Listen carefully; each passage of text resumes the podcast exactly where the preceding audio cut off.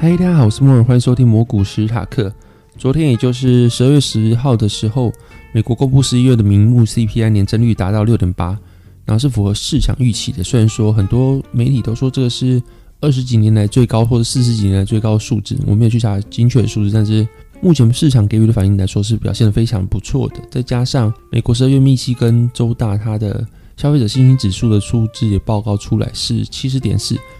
比起预期六十七点一，高上非常多。那其实最近讲的都差不多，那也没有什么特别新的内容。也就是美国需求是强劲的，那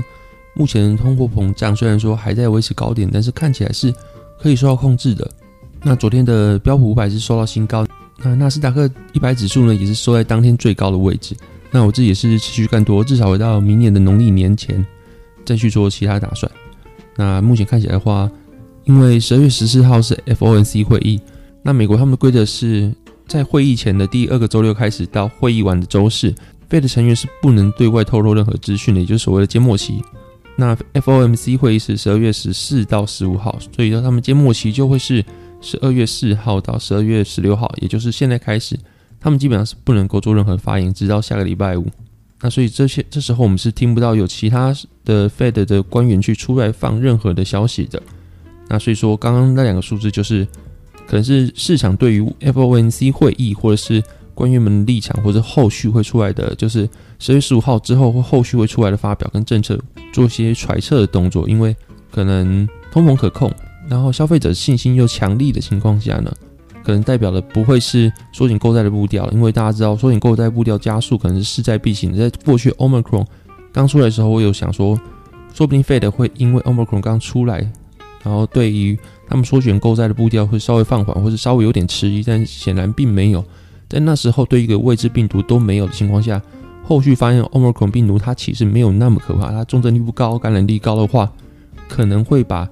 COVID-19 带向一个类流感的情况。那那时候不去讨论缩减购债步调是不是要放缓，现在讨论的话，其实反而是非常奇怪的事情。所以说，缩减购债步调在我看来应该是势在必行。而且是它的速度会加快的，大概可能会在明年三月左右就去完成。那现在市场已经把预期放在另外一个议题，就是升息的部分，就是什么时候会升息，明年会升几次息，升几码。现在是大家比较在意的是这个问题。不过目前看起来，就是美国的经济成长复苏跟通货膨胀都是得到控制，而且是好的方面。那我们如果不把目光放在就是通货膨胀或是费的资产负债表上面的话，那我们就是放在聚焦在经济成长是不是有办法去维持目前的高估值，而且还继续可以往上去前进。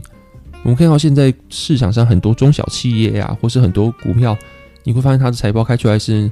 年增率很高，月增率很高，或是它已经是又创历史新高、历史次高的营收，但它股价是没有来动。其实这已经代表一件事情，就是他们已经在 de-rating 了，就是在过去 Fed 在撒钱那个大机器之下。到未来可能我们会预期到市场上钱不会那么多，因为升息是未来会做的事情。那在利率会慢慢往上调的情况下，在还没调之前，市场会先预期未来可能半年啊、一年或者是一段时间之后的市场行情，然后现在开始会对他们的估值的建模做一些调整。然后可以看，大家可以看到，虽然很多的股票他们表现很好，但他们就不涨或者是反跌。那可能就代表说，他们已经重新调整它估值，现已经反映了这件事情，所以可以看到未来市场已经先对升息这件事情做好准备了。那我们接下来聊一聊，最近我遇到一个话题，就是我老婆她最近去跟她的闺蜜去吃饭，然后那个闺蜜是后面有接触股票的，那我就去脉络简单截取一下他们的对话状况。一开始的时候，她问说我们的资产多少钱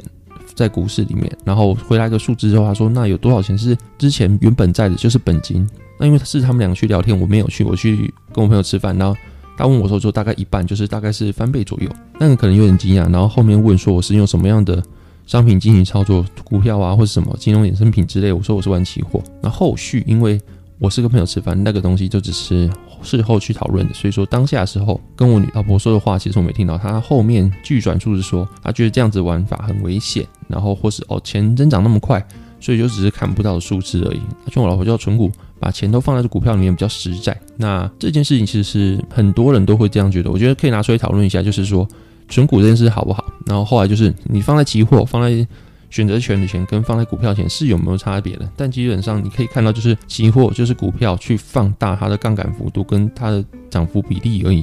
所以说，如果你觉得说期货的钱上上下下，或者是虚幻很危险的话，那你就觉得说存股的钱是很安全的。那其实是蛮奇怪的一个逻辑，因为基本上我玩的是海子棋，那我就是把钱放在很多单股票，然后去放大他们的杠杆。那存股就是把钱放在数个资产里面，然后没有放大杠杆，就差在这边而已。大家都是随公司的表现、盈余或是其他东西去起伏它的数字。那这样讲起来的话，其实期货。或是你做什么金融衍生品，跟股票一样，他们都是有风险的。那当然说你放大杠杆的话呢，它的风险一定比较高。但是大家不能忽略一件事情，就是就算你的赚的钱很少，或是你说你稳稳的每年五趴五趴这样赚，但是基本上你的风险跟你的报酬其实不是永远都是一个正比的数字，就是不是说你的钱越赚越少，你的风险就越来越低。其实没有，像是我之前有跟朋友讨论过，有朋友说。他想要每年年化一点五趴报酬率就好，所以他买了很多很多 ETF。那年化一点五趴报酬率你可以从哪里得到？就是绩效很差 ETF 之外，你还有从另外地方可以得到，可能就是美国公债。那你们懂我的意思吗？美国公债在大家的估值建模上，它是一个无风险利率，就是大家不会预期到美国它这个大公司它发行的债券会倒。那因为美国如果倒的话，全世界大概就完蛋，目前建立的体制可能就崩溃。所以说大家。不会预期到美国公债会有违约的那一天，所以说美国公债的无利率可以被视为一个无风险利率。那你今天可以看到有些很烂很烂表现的 ETF，它的利率也是一点五趴。那美国公债的名目利率也是一点五趴，那就代表一件事情，就是相同的报酬之下，它所隐含的风险是不太一样的。所以说才会有人说 s h a r p ratio 这个数字要算出来，就是我今天赚了三十趴，你今天赚三十趴，但这三十趴中间的波动有一样吗？其实没有。那这个事情也可以连接到我之前讲，就是。波动不代表完全的风险，只是风险没有办法被那么容易的量化，所以大家会用 s h a r p ratio 来算一下风险大概是什么样子。那就像我讲一样，你的标的赚的少，不代表说你的风险少，有可能它只是表现的不好，但是回调的时候大家还是会一起吐一样的趴数出来，这是有可能的。报酬不代表风险，报酬高不代表风险高，报酬低不代表风险低，更何况你要看的是你的报酬是从哪里来的。那我们都知道，一个股票市场它所的所得。它会分成两个部分，一个就是贝塔，就是大盘给你的涨幅；另外一个就是阿尔法，就是你超越大盘所得到的涨幅。那一般情况下，如果你开杠杆开两倍去买大盘期货的话，那理论上啊，就是假设如果那一年的大盘它是涨八趴好了，那你得到十五点多趴，接近十六趴数字应该是合理的。那这十六趴数字，你比大盘的八趴已经多了八趴，那这八趴还是贝塔，因为你是放大它的波动去得到这个数字。那所以说。这种得到的钱就是贝塔。那如果你今天是选个股选得很好，那你选股票去打败大盘的，那你今天得了十二趴好了。那大盘八趴情况下，你有四趴是阿尔法，所以说你的赚的钱会由贝塔跟阿尔法去得到。那你如果今天要看风险，你也要看的是你赚到的钱是从哪里来，是阿尔法得到还是贝塔得到的？这种事情都可以拿出来讨论。那虽然说这讨论出来会得会需要蛮久的时间，但是你看一个人的报酬，你要说看看他的报酬是从。哪个地方去拿到的？那这个地方拿到之后，它 s h a r p ratio 是多少？如果你全部都从贝塔去拿到的话，你跟大盘 s h a r p ratio 一定是差不多的嘛。那如果你是那种 Alpha 去拿到的话，你要看一下是你的 s h a r p ratio 是不是会比大盘要多，还是比大盘要低，然后去预测它风险。我觉得这是合理的。但在这个情况之前，觉得它的收益高，就是因为它的曝险高。那你收益低，就代表你的曝险低。他的想法是没有任何知识背景可以去支持的。那之所以为什么我觉得？我自己的这一派是不存股，我知道群主很多人是存股派或是怎么样，然后很多老师也都是存股派。那我自己不存股原因是因为我觉我呢最近有看到绿角一个文章，我觉得还蛮好，我去跟大家分享一下。就是如果你在一九七零年的时候，美国道琼就是美国最大三十只成分股里面，我们看到有一只伯利恒钢铁，它是当时美国最大造船公司，也是第二大钢铁业者。那那时候在第二次大战期间，美国的很多钢材像战舰啊那些都是靠这间公司去生产。然后另外一个就是克莱斯勒汽车，就是大家都知道很有名的汽车，在当初那个年代，汽车绝对是新兴产业。那后续还有进军欧洲，并并购了很多很多的业者。那另外就是柯达，老一辈人可能对柯达这个品牌一定非常有印象，因为那时候它就是那边的摄影领导品牌，也是非常红的产业。那后来发生什么事情？如果说你在一九七六年的时候你要存股的话，它是零零五零，就像有点像现在的零零五零的成分股，都是那个市场的巨头，像柯达，大家全世界都知道。那刚刚讲钢铁公司也是持续供应给美国产业的。那克莱斯勒汽车也是享誉国际的汽车。那这个情况下，如果你要存股的话，你绝对会把这三个当做标的之一，因为他们报酬很好，然后配息稳定，或者是他们成长也是持续在成长。可是后续那三个看起来非常好的存股标的的表现怎样？像是伯利恒钢铁，它在二零零一年破产。那克莱斯勒汽车在二零零八年到二零一零年，美国汽车危机中重挫，然后在二零零九年的四月三十号申请破产重整。那刚讲到柯达在二零一二年因为数位拍照的兴起，所以说被淘汰，最后也是申请破产。然后所以说你可以发现一件事情，就是再怎么好的一个产业。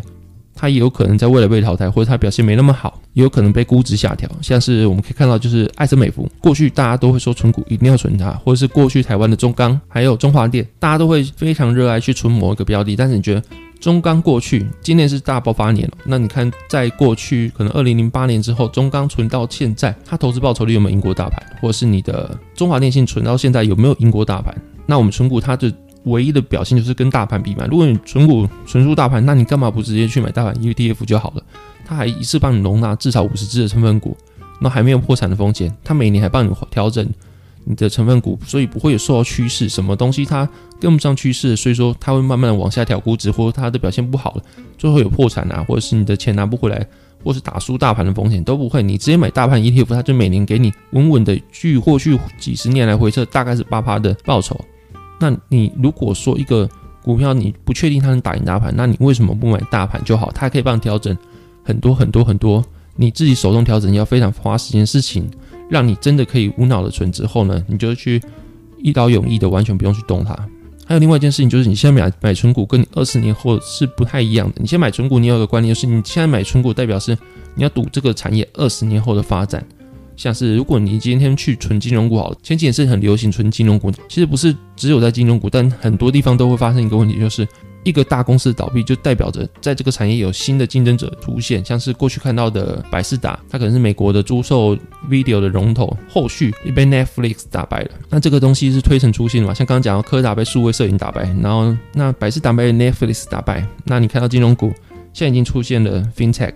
就是很多很多的 blockchain，就是区块链的交易啊，或是稳定币的存款啊，或者是很多很多的，像是 Square 的 consumer 啊，或者商家他们之类，都有很多很多的服务。那他们也是一种新兴的金融，那都已经有新的竞争者出来。你会觉得说，现在的金融股跟过去十年前的金融股，他们未来展望是一样的吗？过去的金融股它是一个很非常新兴的明日之星，那它的表现啊，不能讲明日之星啊，但就是过去十年前的金融股，它是一个非常稳健的行业。它没有竞争者，然后世界是非常需要这个业务的。但是现在你来看了一下，就是现在的金融股会不会在过去之后被 FinTech 取代，或者是说它的是利益所得很大很大很大的一部分被 FinTech 所瓜分，而且它打入不了加密货币市场或是元宇宙区块链这个世界，你觉得可能吗？我觉得是不敢说没有可能，也不敢说有可能，我这样就下评断。但是你可以自己去考虑这件事情，你要把你这今年到退休前的二十年来的钱全部都放在。金融股做存股，或是分散存股嘛？那如果你要分散存股的话，为什么不存大盘？那如果你单纯存金融股的话，它的表现会比现在好吗？二十年后，大家想到是二十年后你存的是毕生的积蓄在里面，理论上